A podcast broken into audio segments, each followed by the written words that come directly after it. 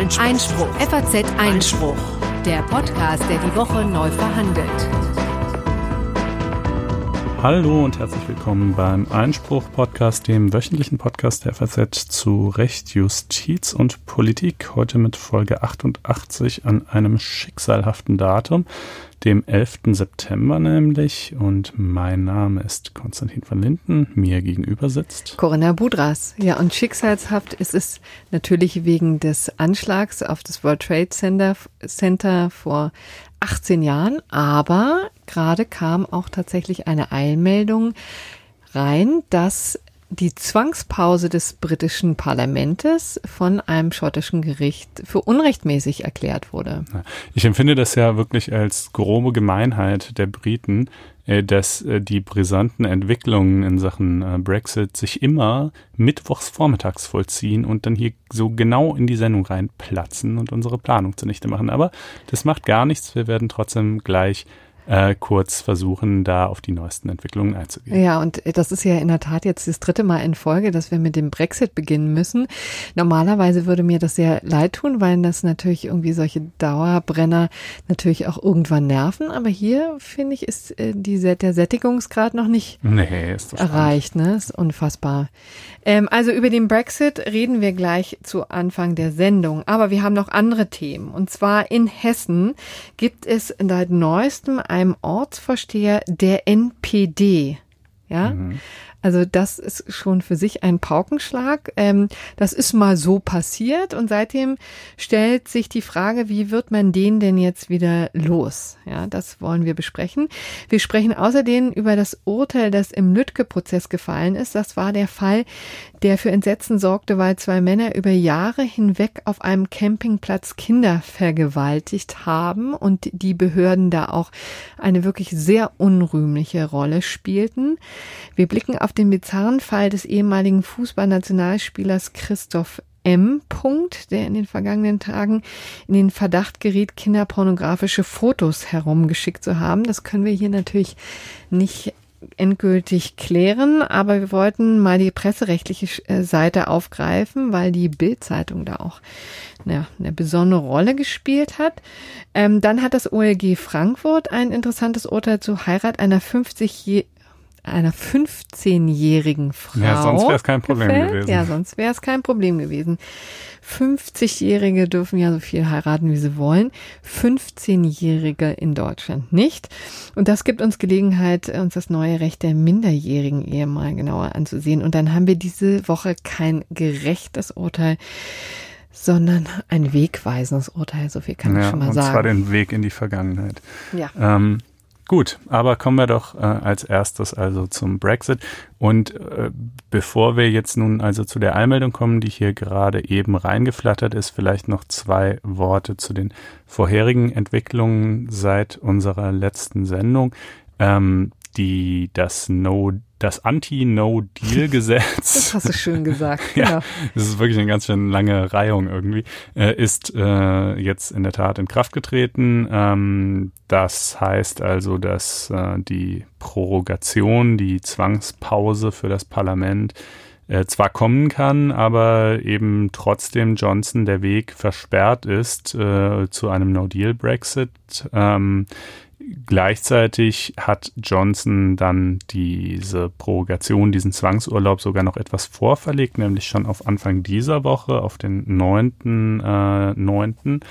Und ähm, es, haben, es hat mindestens, ja, vergangene Woche meine ich, eine Entscheidung des UK High Court gegeben, äh, der gesagt hat, ähm, die Prorogation ist in Ordnung, kann man so machen. Ähm, und nun gerade eben quasi äh, unmittelbar zu Beginn der Sendung äh, kam von einem schottischen Gericht die gegenteilige Entscheidung. Das hat äh, nun also geurteilt, äh, dass ähm, nicht die Entscheidung der Queen, die als solche ist bekanntlich unangreifbar, aber äh, Johnsons Bitte an die Queen um Beurlaubung des Parlaments äh, rechtswidrig gewesen sei, eine Kompetenzüberschreitung, sinngemäß zusammengefasst weil er damit Zwecke verfolgt habe, für die dieses Instrument nicht gedacht ist, nämlich das Parlament in einer politischen Frage kalt zu stellen.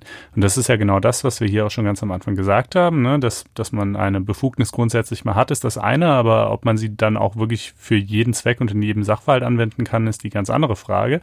Und das schottische Gericht sagte eben, nein, kann man nicht. Ja, und das ist eben hochinteressant, weil hier jetzt ein Gericht sozusagen sich unmittelbar direkt in die Politik einmischt. Ne? Also mhm. das vorherige, die vorherige Entscheidung zielte ja in die Richtung zu sagen, Vielleicht würden wir ganz gerne, aber wir dürfen eben nicht, weil das sind eben politische Machtspiele, zu denen wir nichts zu sagen haben. Und das hm. sieht offensichtlich das schottische Gericht jetzt anders. In der Tat.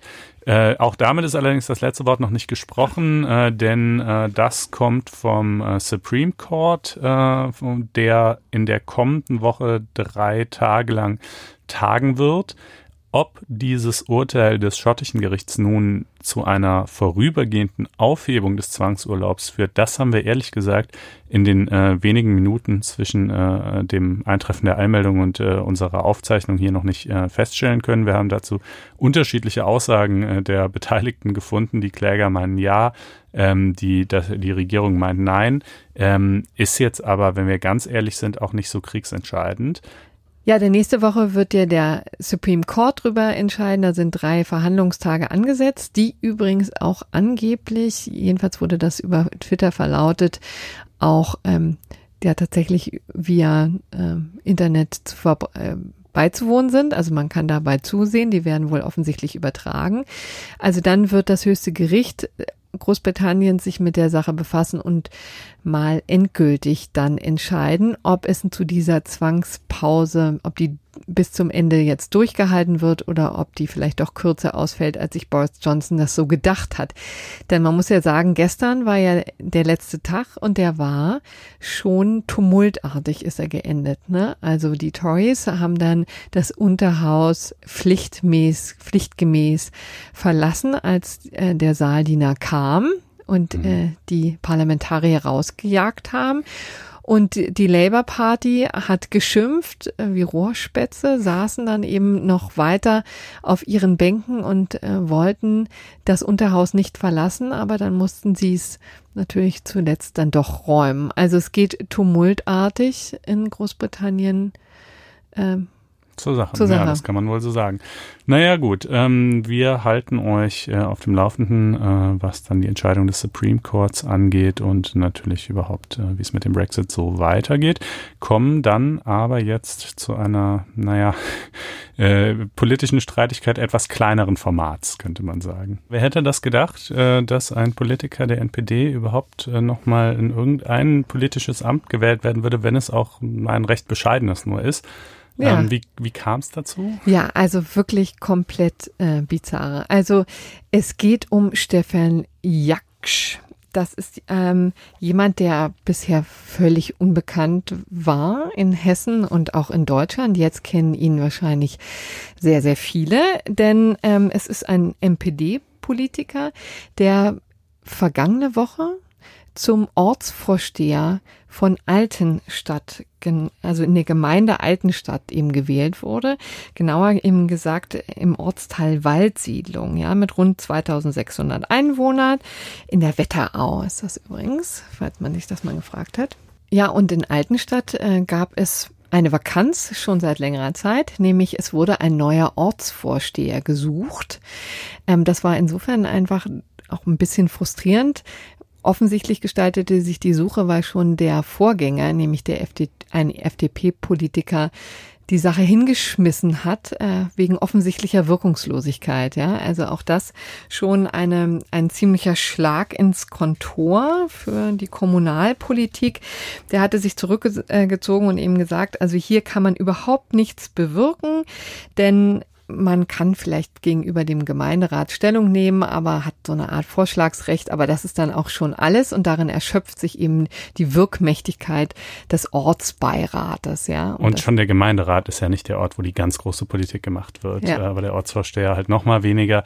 Ähm, und äh, die zu den Qualifikationen äh, dieses Herrn, der nun gewählt worden ist, zählte, wenn ich es aus der Presse recht entnommen habe, unter Umständen unter anderem die Tatsache, dass er E-Mails verschicken konnte. Ja, das kann er. Also überhaupt, vielleicht einen Schritt vorher, hat er sich zur Verfügung gestellt. Das muss man nämlich auch sagen. Also nachdem der FDP-Mann hingeschmissen hat, standen alle ein bisschen ratlos da und das ja über zwei Monate hinweg. Ne? Also CDU, SPD, ähm, zwei erschienen gar nicht erst zu der Ortsbeiratssitzung vergangene Woche und deswegen hat er sich zur Verfügung gestellt und wurde dann sang- und klanglos gewählt. Also es war, muss auch mhm. relativ unspektakulär gewesen sein, einstimmig jedenfalls war ähm, das Votum und dann wurde tatsächlich ein NPD-Funktionär in ein dieses Amt gehoben. Er freute sich natürlich über Facebook, die NPD gratulierte und seitdem ist äh, in der Politik äh, viel Aufregung, ja, denn es sind natürlich von SPD über CDU alle empört, dass die Parteikollegen äh, im Ortsverein Alten Stadt da so problemlos zugestimmt haben. Ist ja auch ein Riesending, ne, muss man sagen. Also ähm, kommt man, kommt man nicht drauf. Ja. Und das Argument, seitdem fragen sich natürlich alle, was ist da passiert? Ja, wie konnte es dazu kommen? Und ein Argument war eben, wurde, glaube ich, von einem CDU-Kollegen äh, da über äh, im HR eben publiziert, veröffentlicht. Der hat ihm gesagt, naja, also ist erstens ein jüngerer Kandidat, was auch stimmt, also der ist jetzt vor kurzem 33 geworden und er kann mit Computern umgehen und E-Mails verschicken. Das ist in etwa so das Anforderungsprofil auf ja. äh, dieser Ebene.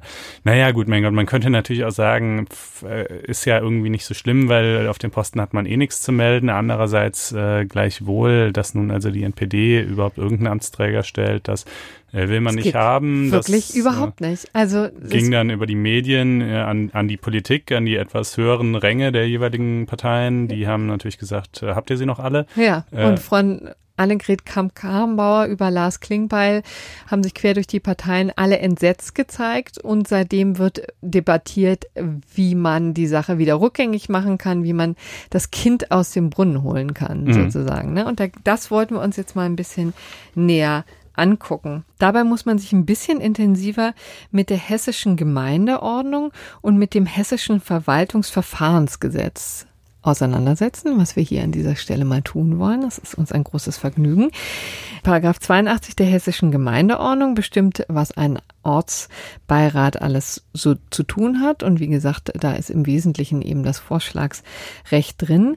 Paragraph 86 des hessischen Verwaltungsverfahrensgesetzes legt fest, dass ein wichtiger Grund vorliegen muss für die Abberufung. Erst dann kann jemand abberufen werden aus diesem Amt.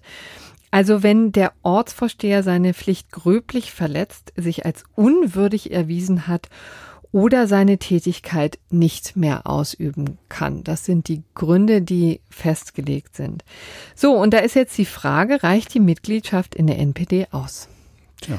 Da guckt man zurück auf das Jahr 2017, äh, wo das Bundesverfassungsgericht sich schon einmal mit der NPD intensiver beschäftigt hat. Ist nicht das einzige Mal gewesen, aber das letzte Mal, dass sie das in einem großen Verbotsverfahren getan hat. Da bleibt zurück, dass die damals festgestellt haben, ja, also die NPD ist eine verfassungsfeindliche Partei, aber sie ist zu unbedeutend, um groß Schaden anzurichten. Deswegen verbietet sich ein Verbot, mhm. um es mal so zu formulieren. Ne? So, und da ist eben die Frage, tja, Inwiefern kann man das jetzt nutzbar machen für die Frage, ob äh, dieser einzelne NPD-Politiker äh, ungeeignet äh, für dieses Amt äh, ist ja, im Sinne der Gemeindeordnung? Man muss ja konstatieren, er wurde ja nun gewählt, ja, er wurde von allen einstimmig gewählt, auch von den sogenannten bürgerlichen Parteien. Ja, und die NPD Mitgliedschaft ist ja keineswegs ähm, im Verborgenen geblieben, sondern es steht natürlich ähm, auf dem Wahlzettel. Ja? ja. Zum Beispiel, er ist auch in der Tat in herausgehobenen Ämtern ähm, für die NPD schon tätig geworden, war, ähm, ist Landesvorsitzender äh, der NPD zum Beispiel gewesen, war Landesorganisationsleiter oder wie immer das auch da heißt. Also das ist jedenfalls ähm, vielleicht schwierig dann durchzusetzen. Das Ganze wirklich eine Abberufung aus wichtigem Grund. Bleibt noch Paragraph 57 der hessischen Gemeindeordnung und die legt eben fest, dass ähm, der Herr mit einer Zweidrittelmehrheit auch flux wieder abberufen werden kann. Dann auch ohne wichtigen Grund. Dann oder? auch ohne wichtigen ah, okay. Grund. Also genau. nach dem Motto, wenn so viele dagegen sind, dann reicht uns das aus, auch ohne das jetzt näher in der Sache begründen zu genau. müssen. Genau. Und offensichtlich ist es schon so, dass zwei von den ähm, zwei Parteimitglieder, Quatsch, zwei Ortsbeiräte ähm, schon das beantragt haben, das Verfahren in die Wege geleitet wird. Übrigens die beiden, die eben aus zeitlichen Gründen nicht bei der Ortsbeiratssitzung zugegen waren. Die haben eben, haben diesen Antrag wohl gestellt. Und es sieht auch da, danach aus, als wären jetzt alle hinreichend eingenordet und sich der Tragweite ihres Tuns bewusst, dass das natürlich dann durchgeht. Das hm. ist also, scheint die gängigste Variante zu sein, die, die jetzt auch tatsächlich Früchte trägt. Ähm, vielleicht noch ähm, um der Vollständigkeit halber, wir, es gibt dann eben noch die Wahlanfechtung, ja, also äh, die jeweiligen Wahlen müssen für ungültig erklärt werden und eben Wiederholungswahlen anberaumt werden. Aber nun gut, das wussten ja nun alle, was da zur Debatte steht, ne? Mhm. So, es sind also das wäre eine Alternative zur Abberufung. Ja, naja, wobei man ja, nee, also es, es wäre ja, genau, es wäre ein dritter möglicher Weg. Also wir haben die Abberufung, die aber aus wichtigem Grund eben schwierig ist. Dann gibt es dann die Entlassung über Paragraph 57 HGO, ja, mit einer Zweidrittelmehrheit und dann gibt es überhaupt noch die Wahleinfechtung. Aber das jetzt zu vertiefen ist, glaube ja, ich. Würde ja voraussetzen, dass ja. es einen Anfechtungsgrund gäbe, das ja, wäre ja. sehr die Frage. Aber gut, wenn man die zwei Drittel irgendwie zusammenkriegt und danach sieht's ja aus, äh, dann er ja. weist das den Weg äh, um den Herrn. Auch äh, das dürfte dann so ziemlich die kürzeste Amtszeit eines Ortsvorstehers äh, gewesen sein. Ja, das kann gut sein. Es war ja übrigens dann auch so, dass alle dann so betroffen waren von CDU und SPD, was ihnen da irgendwie passiert ist dass dann einige auch angeboten haben, ähm, sofort von ihren Ämtern zurückzutreten. Das wollte aber keiner, weil ja dann sonst die Zweidrittelmehrheit in Gefahr geraten wäre. Also das war dann nochmal eine merkwürdige wollte. Und ich glaube, es war eben auch im Gespräch, ob die äh, Kollegen von der CDU und SPD womöglich ähm, ein Parteiausschlussverfahren zu fürchten haben. Das ist ja auch eine Möglichkeit, die immer hier schnell ähm, ja zu Rate gezogen wird, aber auch das ist ja irgendwie Scheint mir nicht, etwas drakonisch. Ja, es ist ja auch nicht Sinn zielführend, ne, weil wie gesagt auch hier braucht man ja dann ähm, die Leute. Und das Ganze wirft nochmal ein Schlaglicht darauf, ja, wie frustrierend äh, Kommunalpolitik sein kann. Ne? Ja, wenn also, ein Amt so ungeliebt ist, dass man den NPD-Mann nimmt, weil es der einzige ist, der überhaupt äh, sich darauf bewirbt, äh, dann äh, spricht das schon gewissermaßen Bände. Und dann wirklich alle Alarmglocken tatsächlich schrillen, ne? Das kommt mhm. ja eben auch noch hinzu. Also offensichtlich, na gut, der saß ja jetzt auch schon seit Jahren in diesem Ortsbeirat. Alter Schwede, ne, muss man sagen, da fragt man sich auch, was an der Basis so los ist. Aber das wollen wir jetzt nicht weiter vertiefen. Und kommen zu einem äh, anderen, äh, deutlich ernsteren Thema als diese kleine Provinzposse, nämlich äh, die Strafurteile, die ergangen sind äh, gegen die beiden Angeklagten im Komplex Lügde. Genau. Ähm, ja, dieser schreckliche Kindesmissbrauchsfall. Genau, da gab es jetzt ein Urteil des Landgerichts Detmold. Das hat zwei Angeklagte für schuldig gesprochen. Ähm, es stand vor Gericht Andreas V., 56 Jahre alt. Der muss jetzt für 13 Jahre ins Gefängnis wegen, wegen schwerem sexuellen Missbrauch in 223 Fällen an insgesamt 23 Kindern. Zum Teil waren die noch im Kindergartenalter. Also es ist wirklich ähm, fürchterlich, was ich da, ähm, was da vorgefallen ist. Allein 132 Mal soll er sich an seiner Pflegetochter vergangen haben. Das zwischen den Jahren 2008 und 2018. Also zehn Jahre lang konnte dieser Mann schalten und walten, wie er wollte, auf seinem Campingplatz. Und mit dabei war Mario S., äh, 34 Jahre alt. Der kommt jetzt für zwölf Jahre in den Knast. Ihm werden 162 Fälle zur Last gelegt und beide, das ist auch vielleicht das, die wichtigste Nachricht in diesem Zusammenhang, kommen in Sicherungsverwahrung. Ähm, das ist eben Mechanismus. Viele, die uns ähm, regelmäßig hören, wissen das natürlich. Auch viele Jurastudenten und Juristen wissen es ohnehin, aber wir sagen es hier vielleicht nochmal, ist eben ein, äh, ein wichtiger Mechanismus, gerade in so Fällen des sexuellen Missbrauchs, um die Allgemeinheit zu schützen. Also das ist im Grunde genommen ähm, eine Haft, die im Nachgang zur eigentlichen Strafe abge ja, abgebüßt wird, kann man so eigentlich nicht sagen, sondern äh, jemand wird weggeschlossen. Ne? Ja, also, also unter etwas gelockerten Bedingungen. Ne? Ja. Es, es, darf nicht, also die Bedingungen in der Sicherungsverwahrung dürfen nicht identisch sein zu denen äh, von Strafgefangenen, aber de, der wesentliche Fakt ist jedenfalls mal, dass sie auch nach Ende ihrer eigentlichen Haftstrafe nicht einfach äh, wieder freigelassen werden, ähm, vorbehaltlich möglicher weiterer Prüfungen und Änderungen ja. ihres Zustandes oder dergleichen, die müssen natürlich, äh, muss es natürlich geben. Ähm, aber ja, das ist sozusagen die eine Möglichkeit, die das Recht, äh, das deutsche Recht offen hält, jemanden eben doch potenziell sogar tatsächlich buchstäblich lebenslang ähm, äh, wegzusperren, äh, obwohl die eigentliche Freiheitsstrafe das ja bekanntlich nicht hergibt. Genau. Äh, da ist normalerweise nach 15 Jahren Schluss. Ähm, hier soll aber die Allgemeinheit vor den beiden geschützt werden, denn die Richterin ist zum Ergebnis gekommen, da ist selbst mit Therapie nicht mehr viel zu machen. Ne? Das ist ja. wirklich auch ein wahnsinnig bitterer Befund, aber was die da in den letzten Monaten vor Gericht wohl offensichtlich äh, zu hören bekommen haben, muss auch ähm, seinesgleichen suchen. Also das sind wohl unfassbare und ganz schreckliche perfide Methoden gewesen, mit denen ähm, insbesondere der Hauptangeklagte Andreas V. da zugange gegangen ist.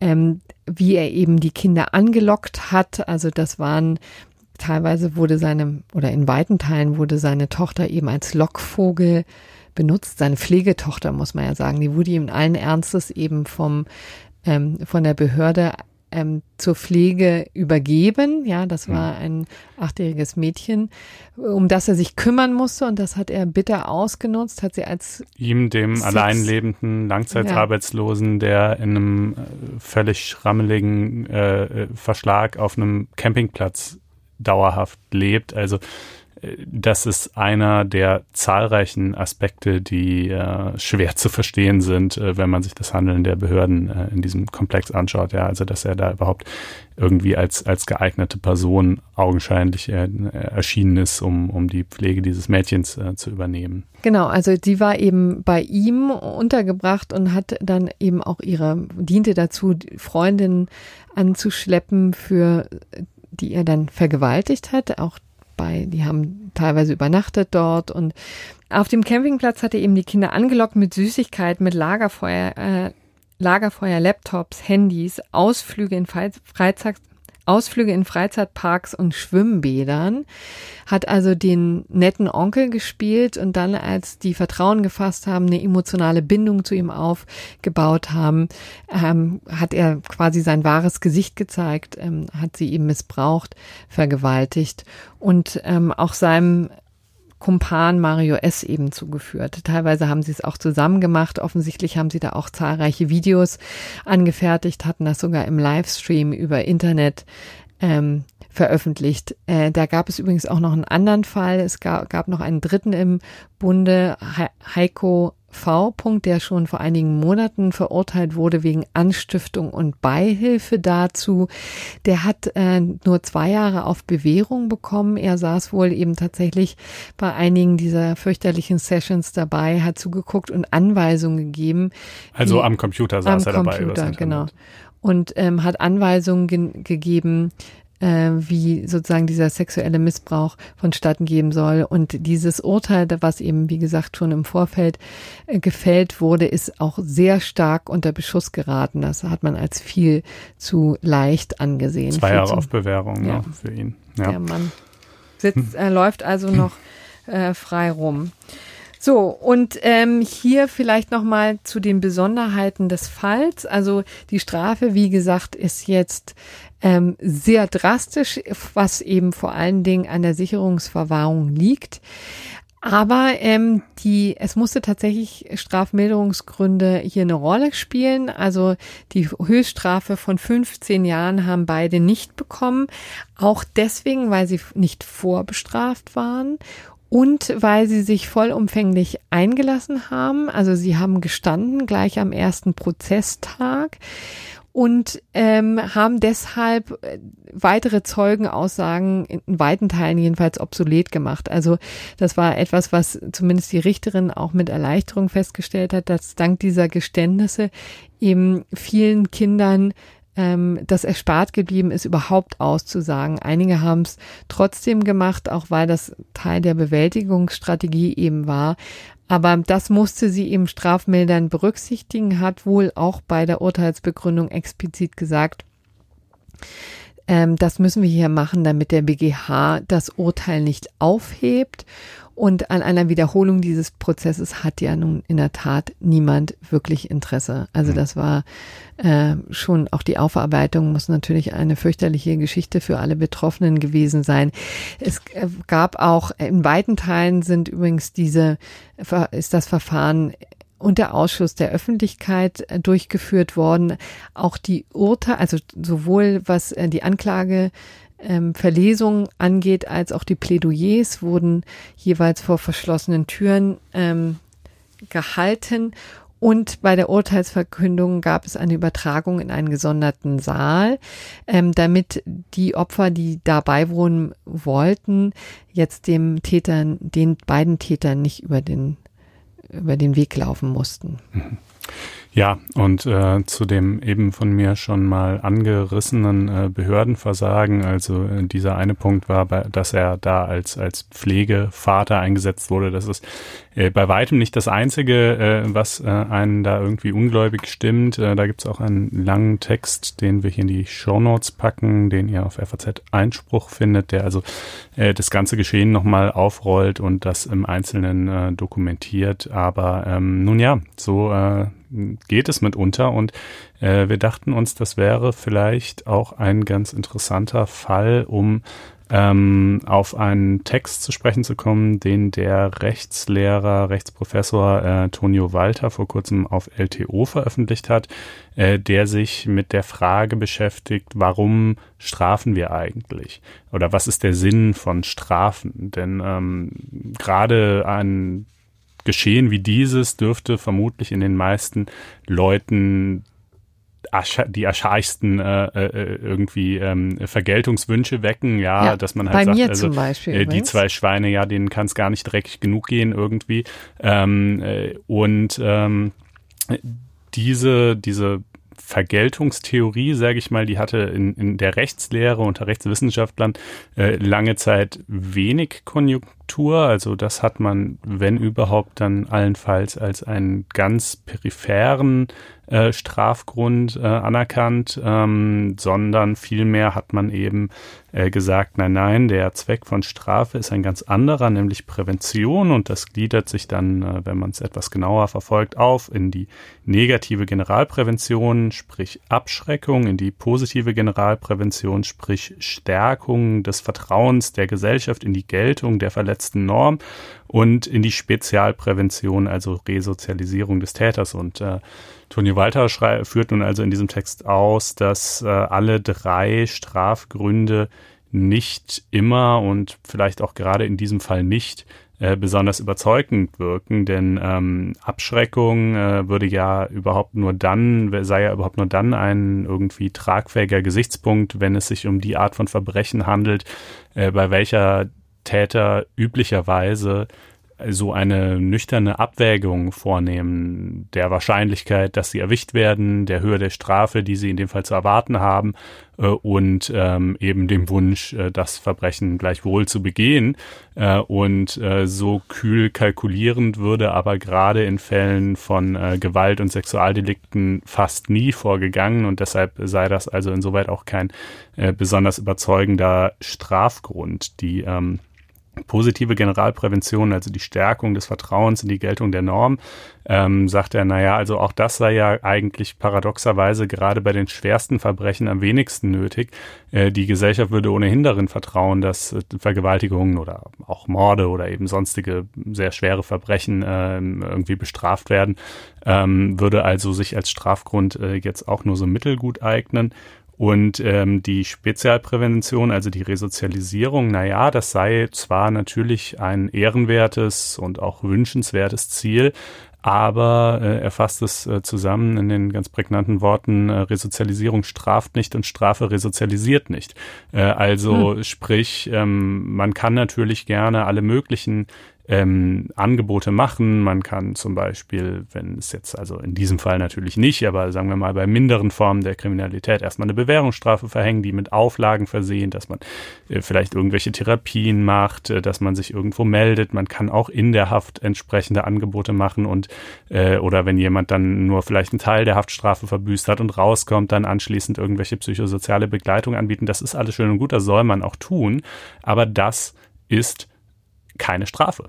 Äh, das ist einfach, das ist sinnvoll, das ist wünschenswert, aber das ist keine Strafe. Die Strafe besteht schon darin, und das ist ein Gedanke, der ja, den so klar zu formulieren, etwas außer Mode gekommen ist, aber die Strafe besteht schon darin, dass es einfach unschön sein soll, im hm. Gefängnis zu sitzen. Es soll schlecht für den Täter sein, ja, und äh, äh, eine unangenehme Erfahrung, die man nicht machen möchte. Das ist Strafe, das ist jedenfalls Strafe im Sinne der Vergeltungstheorie.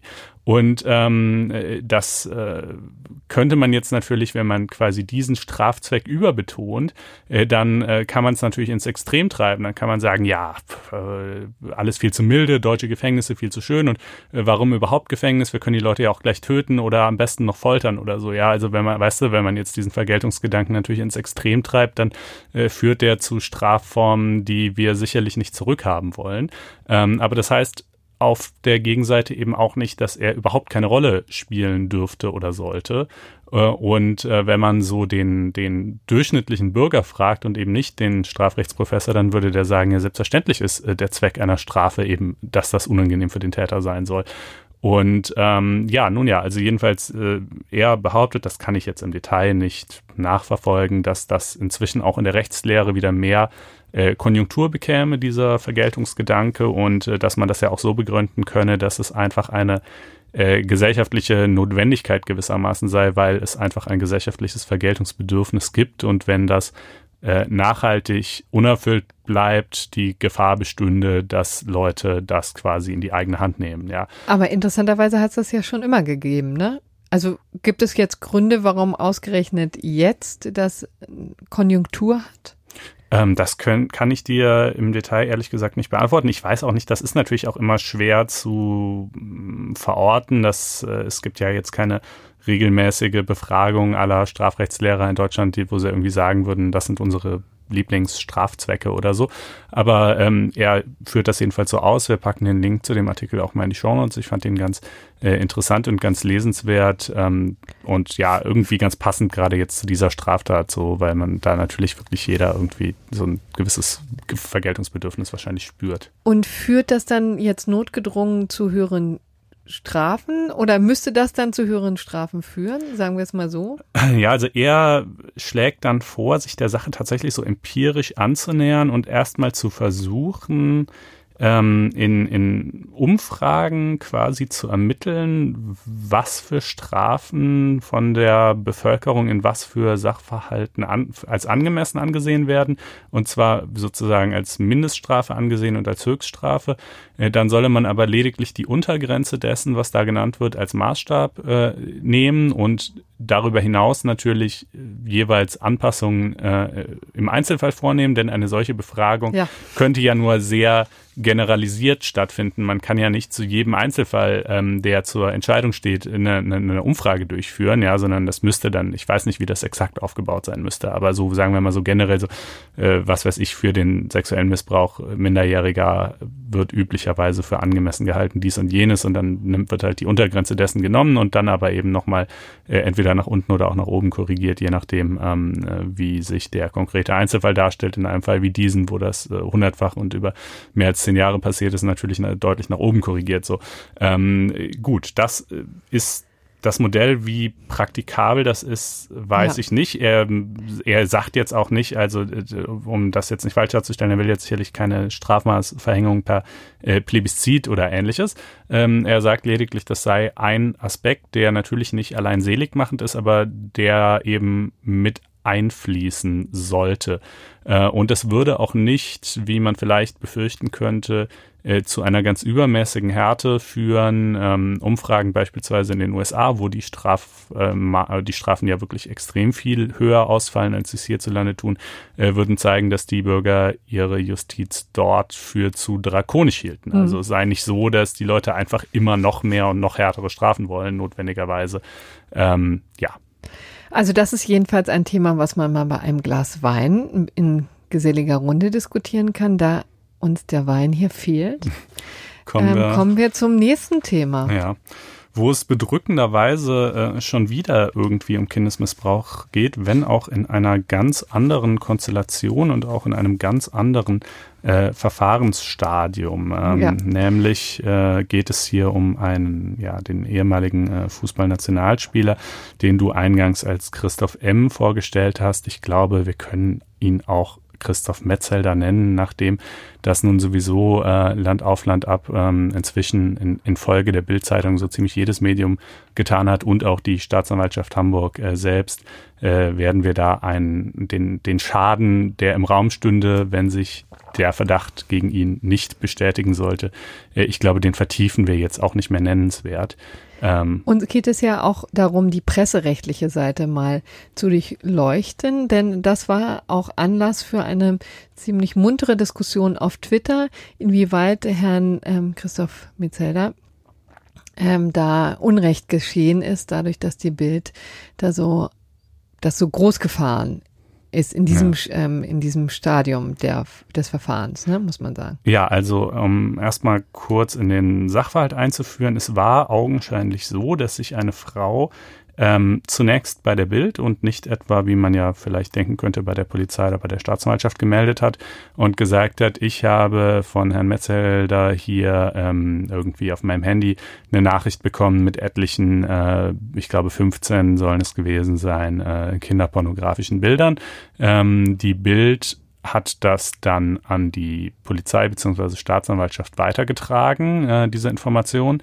Die haben daraufhin natürlich getan, was in einem solchen Fall irgendwie auch nahe liegt, äh, nämlich ähm, zunächst mal die Frau befragt und anschließend ein äh, Ermittlungsverfahren eröffnet und Durchsuchungen durchgeführt bei Herrn Metzelder zu Hause und ich glaube auch noch bei einer ähm, Büroadresse, äh, wo die Bild wiederum äh, vor Ort war. Wie exakt es dazu kam, weiß man nicht, aber ich meine, das liegt ja nicht so ganz fern, ne? wenn du als Medium quasi als erster über den äh, über den Verdacht äh, Bescheid weißt ähm, und dann die Staatsanwaltschaft informierst, dann kannst du dir durchaus ausrechnen, dass es da auch zu Durchsuchungen kommen könnte. Dann kannst du halt da einen Fotografen parken. So könnte es gewesen sein. Über die Details, ähm, die logistischen äußert die Bild sich nicht. Ähm, naja, und natürlich hat die Bild das also kilometerbreit abgefahren in, in äh, sehr, sehr vielen Texten und ähm, andere Medien sind zwar etwas äh, zurückhaltender, äh, aber gleichwohl gefolgt, jedenfalls insofern, dass sie eben auch darüber berichtet haben. Und ähm, die Staatsanwaltschaft hat dann auch nicht initiativ, aber nachdem die Berichterstattung sowieso schon in der Welt war, äh, bestätigt, dass in der Tat ein Ermittlungsverfahren gegen Herrn Metzelder wegen des Verdachts des Verbreitens kinderpornografischer Schriften läuft. Und ähm, das alles ist natürlich vor allen Dingen dann ein großes Problem, äh, wenn sich äh, irgendwie erweisen sollte am Ende, dass äh, das vielleicht doch gar nicht so war. Äh, denn natürlich bleibt sowas immer ein bisschen, ich meine, zwar würden dann zweifellos, und dazu wären sie auch verpflichtet, äh, all die Medien, die jetzt über den Verdacht berichtet haben, auch darüber berichten, dass eben nichts bei rumgekommen ist. Aber trotzdem bleibt einfach was hängen. Vor allen Dingen für, für jemand wie Herrn Metzelder, der eben äh, ja jetzt im Fernsehen als, als Fußballkommentator und ähnliches auftritt, so, ein, so eine Figur des öffentlichen Lebens ist, wo es einfach wichtig ist äh, für deine berufliche Rolle, dass Leute dich auch mögen. Und ähm, dieser üble Verdacht, auch wenn er sich am Ende nicht bestätigt, der davon bleibt halt irgendwie einfach was an dir hängen. So. Und hm. äh, das, das kann man, glaube ich, nicht ernstlich bestreiten. Und, äh, und man muss ja sagen, dass die Umstände des Falles schon auch wirklich ein bisschen merkwürdig sind. Ne? Also warum, wenn das so stimmt, verschickt er die an eine Frau. Ich weiß nicht, in welchem Verhältnis er zu ihr stand. Weiß man das? Nee, das äh, weiß man, glaube ich, nicht so genau. Also darauf hat jedenfalls der ähm, Strafverteidiger Mirko Laudon äh, hingewiesen. Ähm, den betreffenden Artikel packen wir auch mal in die Shownotes. Der macht natürlich auch, muss man auch dazu sagen, Verteidigung in allererster Linie in Sexualstrafsachen. Also hat natürlich auch einen gewissen Blickweise darauf, ja. Ähm, aber der sagt eben, naja, also das sei doch schon seltsam. Erstens, ähm, welcher Mann, der auf Kinderpornos steht und welche besitzt und ja natürlich weiß, dass das weder rechtlich erlaubt noch gesellschaftlich akzeptabel ist, schickt die einfach an, an eine Frau äh, so, ohne das vorher näher ausgelotet zu haben oder wie auch immer. Äh, und, und wieso geht die Frau dann damit zur Bildzeitung statt zur, ähm, zur Polizei? Äh, das sei doch irgendwie, da müssten doch quasi alle Alarmglocken schrillen. Äh, dazu kann ich nur sagen, ja, es klingt irgendwie komisch, aber andererseits, es kann natürlich auch doch so gewesen ja. sein. Und, äh, und natürlich, ähm, also vollends verblödet äh, äh, sind die Ermittlungsbehörden ja auch nicht. Die werden sich diese Fragen schon auch stellen und, und ähm, haben die Frau stundenlang befragt ähm, und äh, sicherlich auch genau zu diesen Punkten befragt und äh, werden schon irgendwie Antworten äh, bekommen haben, die zumindest mal fürs Erste plausibel wirkten. Das heißt allerdings natürlich trotzdem nicht, dass es nicht auch trotz allem möglich wäre, dass sie diese Antworten sich am Ende als falsch erweisen. Der Mirko Laudon sagt eben, naja, also nach, aus seiner Praxis äh, würde er leider erleben, dass, ähm, dass äh, in solchen Konstellationen dem, ja nee, Opfer kann man ja gar nicht sagen, aber der, äh, der Anzeigenerstatterin sehr unkritisch geglaubt wird äh, und, und jedenfalls der Anfangsverdacht für ein Ermittlungsverfahren mal auf jeden Fall bejaht wird, wenn es also nicht, wenn es also nicht von vornherein als Lüge zu erkennen ist, ja. Ähm, gut, das ist seine Bewertung, das mag so sein oder auch nicht. Ähm, jedenfalls ähm, gibt es für solche Verdachtsberichterstattungen, damit sie zulässig sind, äh, gewisse Parameter, die sich in der Rechtsprechung rausgebildet haben. Ähm, die können wir hier mal kurz referieren. Die sind übrigens ebenfalls zu finden in einem Text des Kollegen Christian Rath. Ähm, von der Taz, genau. Vielleicht, um das nochmal deutlich zu sagen, ne, also Medien dürfen natürlich nicht erst dann berichten von, ähm, von strafrechtlich relevanten Fällen, wenn zum Beispiel die Hauptverhandlung läuft, ne? Mhm. sondern natürlich zu einem sehr viel früheren Stadium, natürlich bei der Anklageerhebung schon, aber auch während äh, des Ermittlungsverfahrens. Und dann gibt es aber hohe Hürden an die Verdachtsberichterstattung und die sind welche?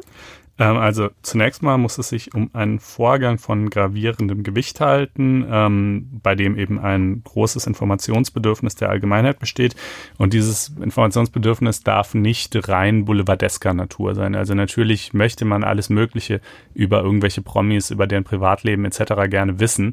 Ähm, aber das alleine reicht nicht aus, aber hier sagt der Christian Rath, das finde ich auch so ganz plausibel, ähm, durch die Verknüpfung äh, damit, dass Herr Metzelder jetzt auch gerade noch in zwei Stiftungen tätig ist, die sich irgendwie für die Interessen von Kindern engagieren äh, und er nun also angeblich Kinderpornos verschickt haben soll, ähm, und natürlich irgendwie eben eine, eine öffentliche Figur des öffentlichen Lebens ist, äh, sei also zunächst mal so diese erste Hürde genommen.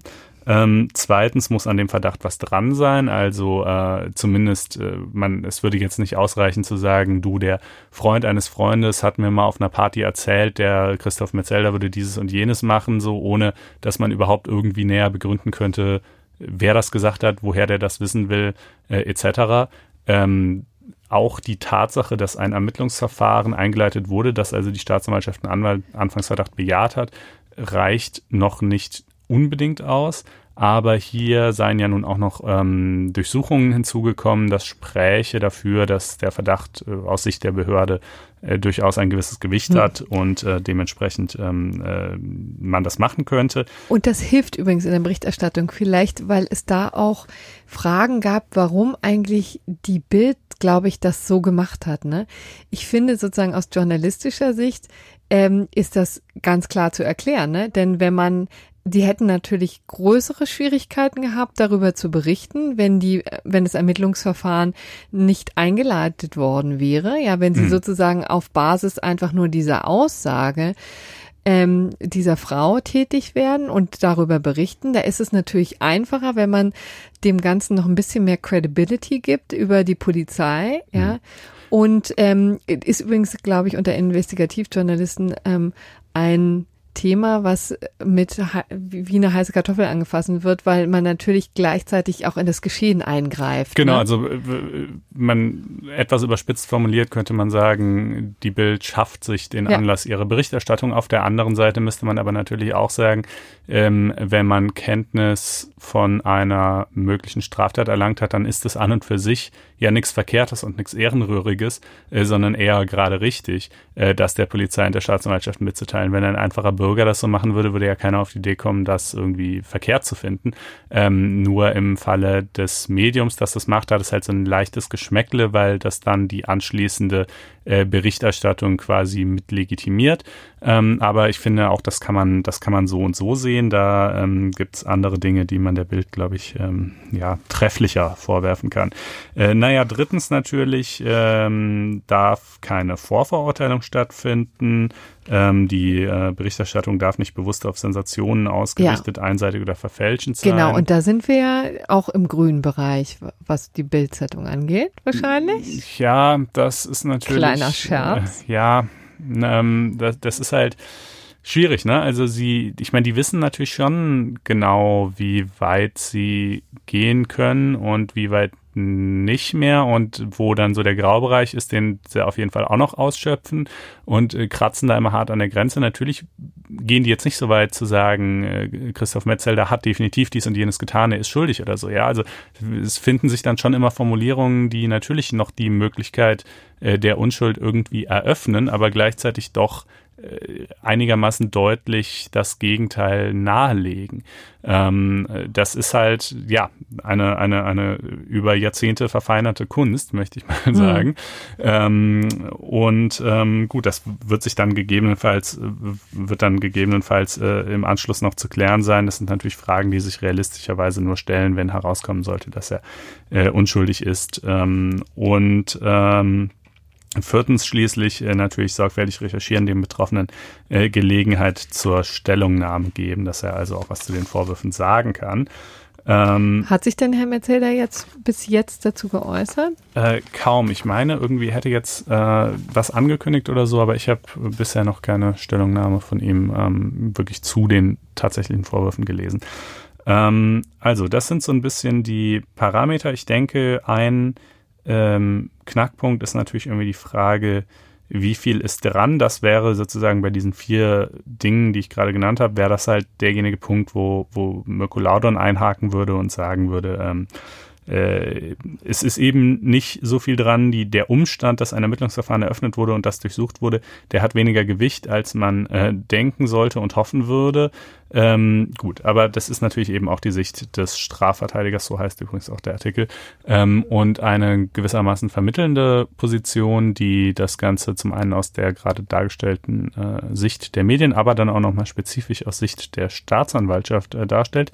Der findet sich wo wohl? Auf FAZ Einspruch, dem Online-Magazin für Juristen und juristisch Interessierte der FAZ. So schaut's aus, äh, zu dem ihr ein kostenloses vierwöchiges Probeabo erwerben könnt unter faz.net-einspruch testen. Damit aber genug zu Herrn Metzelder und der Verdachtsberichterstattung und wir kommen jetzt zum Thema Kinderehe. Auch nicht total vergnüglich. Nee, auch nicht so ganz, ne? Aber doch. Äh, ja. Aber auch hier wieder wirklich eine ganz andere Chose. Ähm, ich erzähle erstmal, worum es geht. Also es geht um ein Urteil des Oberlandesgerichts Frankfurt zum Thema minderjährigen Ehe. Da ist folgender Fall lag vor. Ähm, ein Paar aus Bulgarien ist eben nach Deutschland gekommen. Die haben zusammen ein Kind. Die Frau, das Mädchen, muss man vielleicht zu diesem Zeitpunkt sagen, war 15, als sie dieses Kind geboren hat. Dieses Paar hat im vergangenen Jahr geheiratet in Bulgarien. Damals war sie 17. Inzwischen sind sie hier in Deutschland. Ähm, die Frau ist wieder schwanger und da hat sich offensichtlich die zuständige Behörde in Hessen eingeschaltet und hat ähm, gefordert, dass diese Ehe aufgelöst wird. Also die zuständige Behörde hat eben beantragt, die Ehe aufzuheben. Und zwar, weil sich seit 2017 eine Gesetzesänderung hier in Deutschland äh, ergeben hat, die minderjährigen Ehe ja, strenger ahndet, muss man sagen. Also wir, es gab ja vor rund zwei Jahren äh, riesige Diskussionen darüber, dass relativ viele, also es sind wirklich Zahlen, die in die Tausenden gehen, ähm, von ähm, ausländischen Ehen, die im Ausland geschlossen sind, wo dann das Paar hier nach Deutschland kommt, wo ähm, meistens eben die Frau wesentlich jünger war als 18. Ja, und in Deutschland gab es eben bis dato die Rechtslage, dass man eigentlich 18 sein muss, um eine Ehe eingehen zu können. Es geht eben mit der Zustimmung des Familiengerichts auch schon ab 16. Das war die Gesetzeslage und dann gab es große Aufregung wegen eben dieser Kinderehe, die, die insbesondere für die Mädchen ja schon auch in bestimmten Konstellationen jedenfalls äh, missbräuchlichen Charakter haben können, ne, wo man dann argumentiert hat, die Kinder, die Frauen, die Mädchen sind eben einfach zu jung, um ähm, die ganze Tragweite einer Ehe zu erfassen, werden auch in so eine Art ähm, ja legalisierte Sexsklaverei reingetrieben. Und das wollte man eben verhindern und hat eben die Gesetzeslage wesentlich verschärft. Dahingehend, dass eben die Ehen also da, da wurde sozusagen vor, aus einer Ausnahme die Regel gemacht. Also Ehen, wo das Mädchen unter 18 Jahre ist, die im Ausland geschlossen wurden, die sind in der Regel eben aufzuheben. So, so war, äh, so ist jetzt eben die neue Rechtslage. Es sei denn, das Ganze stellt eine besondere Härte dar. So, und das spielte hier vor dem Oberlandesgericht Frankfurt eine besondere Rolle. Ähm, und insbesondere mit dem Schwerpunkt auf die europäische Freizügigkeit. Also man kann eben sagen, dass, dass das OLG Frankfurt eben schon die bisher bestehenden Regeln, diese neuen Regeln aufgeweicht hat mit dem Blick auf Europarecht. Ja, denn hier war die Situation ja eben so, die kamen nicht aus Syrien und auch nicht auf, auch auch nicht aus Afghanistan, also da, wo sonst so Ehen geschlossen werden mit sehr jungen Mädchen, sondern eben aus Bulgarien, das heißt einem EU-Mitgliedstaat. Und hier hatte das eben das Gericht sich das genau angeguckt und hatte eben gesagt, naja, dieser besondere Härtefall kann eben auch darin liegen, dass anderweitig die Freizügigkeit der Betroffenen, also eben dieses Paares eingeschränkt wird, ja, wenn sie eben nicht mehr umsiedeln können in Europa, also nicht von Bulgarien nach Deutschland umziehen können, was ihnen ja unter den Freizügigkeitsregeln der EU in den meisten Fällen jedenfalls ähm, ähm, genehmigt wird, ja, was ja erlaubt ist. Und das könnte eben ähm, eingeschränkt werden dadurch, dass ähm, hier eben die minderjährigen Ehe so rigide gehandhabt wird. Und dann sind die eben zum Ergebnis gekommen, also wir sehen hier eine Verletzung der Freizügigkeit, deswegen stellen wir hier eine besondere Härte dar und das kann, führt eben dazu, dass die äh, Ehe nicht aufgehoben wird. Mhm.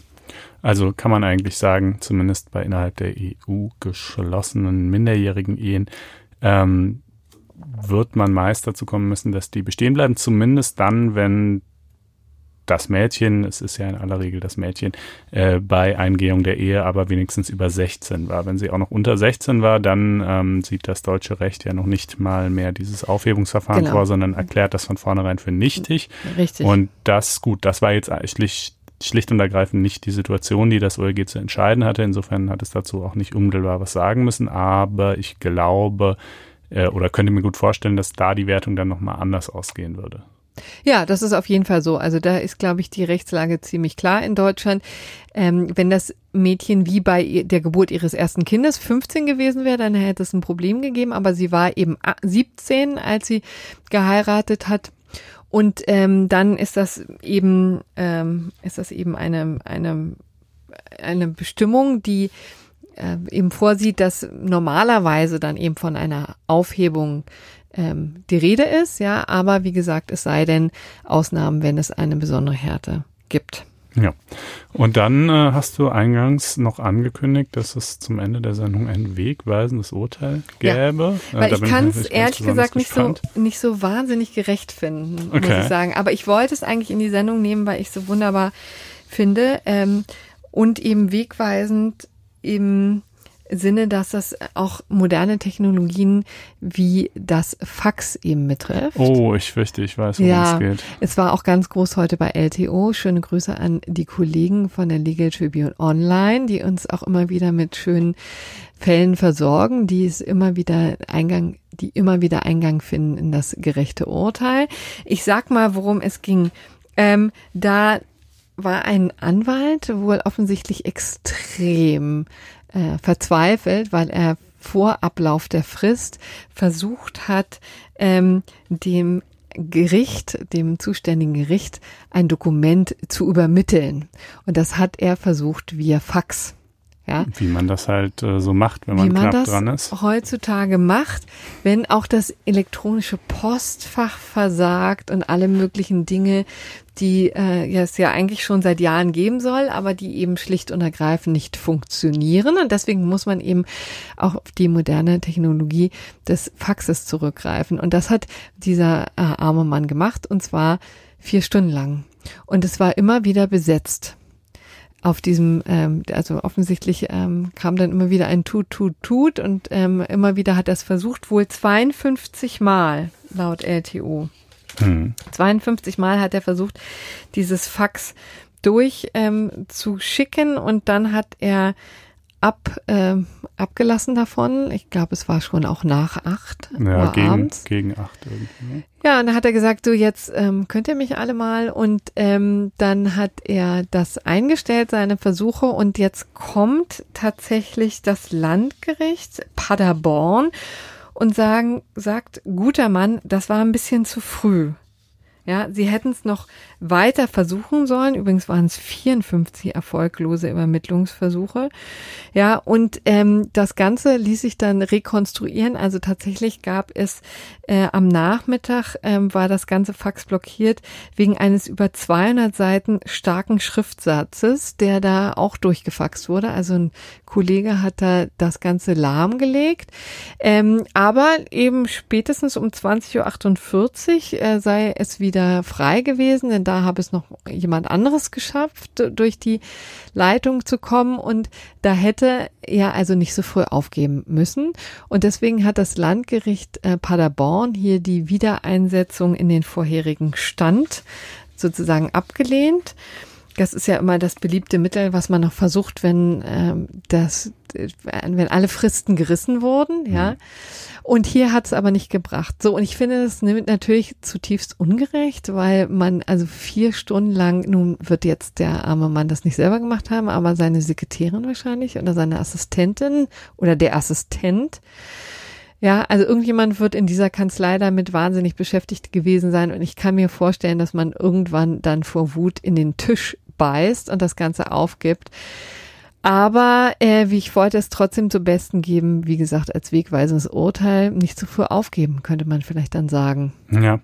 Ja, mein Gott, also mir fällt dazu nichts mehr ein. Äh, ich habe äh, doch eines fällt mir ein. Ich bin äh, neulich ähm, habe ich auf so einer dieser Infotafeln, die so an, an Bahnstationen manchmal hängen, wo so lustige Nachrichten und Statistiken und so eingeblendet werden, äh, stand irgendwie drauf. Ähm, ich glaube, irgendwas in den 20ern, 22 Prozent oder so der unter 20-Jährigen wissen noch, was ein Faxgerät ist.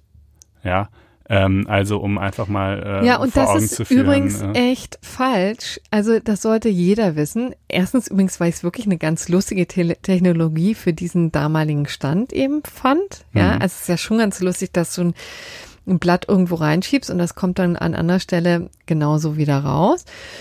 Aber, also ich finde, wissen soll es wirklich jeder. Und es gibt übrigens verdammt viele Unternehmen, auch unseres. Übrigens das, wo Faxnummern immer noch wie selbstverständlich überall drinstehen. ja, das ist aber auch ein absurder Anachronismus. Und nein, also, und, und also, wo er wird ja auch nicht mehr genutzt, Doch. so richtig. Es wird einfach genutzt und das wirst du höchstwahrscheinlich demnächst in der Ja, Frankfurter kriegen- Allgemeinen Sonntagszeitung lesen haben. Ich er stelle die Theorie auf, dass das Fax keine Renaissance erlebt, aber einfach nicht tot zu kriegen ist. Ja, Das ist so augenscheinlich. ja. Äh, ähm, wir, also Wie hin und wieder kriegen wir tatsächlich auch mal Leserbriefe per Fax, da weiß man dann aber auch immer schon so ungefähr, was einen erwartet. Ähm, äh, oh, naja, und aber namentlich äh, im, im Rechtswesen ist es nicht tot zu kriegen. Ist Ne? Aus, dem, aus dem einfachen Grund, dass äh, eben äh, das mit der elektronischen Gerichtspost alles noch nicht so läuft und Fristwaren eben nur entweder per Brief, aber der dauert bekanntlich, oder per Fax. Das geht Ja, theoretisch per schnell, Fax. aber eben leider, wie man sieht, Und- auch nicht immer, weil es halt zahlreiche Probleme auf technischer Ebene Ich kann dir schon mal verraten, der Gerichtszweig ist nicht der einzige, der noch Faxe nutzt. Okay, du machst ein Stück über das Ärzte. Fax. Ja, na, und über die E-Mail. Alles klar. E-Mail ich in gespannt. Zeiten des Datenschutzes, das würde dich wieder freuen. Oh ja. Gut, ähm, daran arbeite ich jetzt gerade. Wer noch Inspiration hat, kann sie gerne unterbringen Mhm. äh, und mir Bescheid sagen auf Twitter oder ähm, von mir aus gerne auch auf unserer Blogseite. blogs.faz.net-einspruch. So, und das ist jetzt genug geplaudert äh, zum Ende der Sendung. Wir wünschen eine schöne Restwoche und freuen uns auf nächste Woche. Bis dahin. Tschüss. Ciao.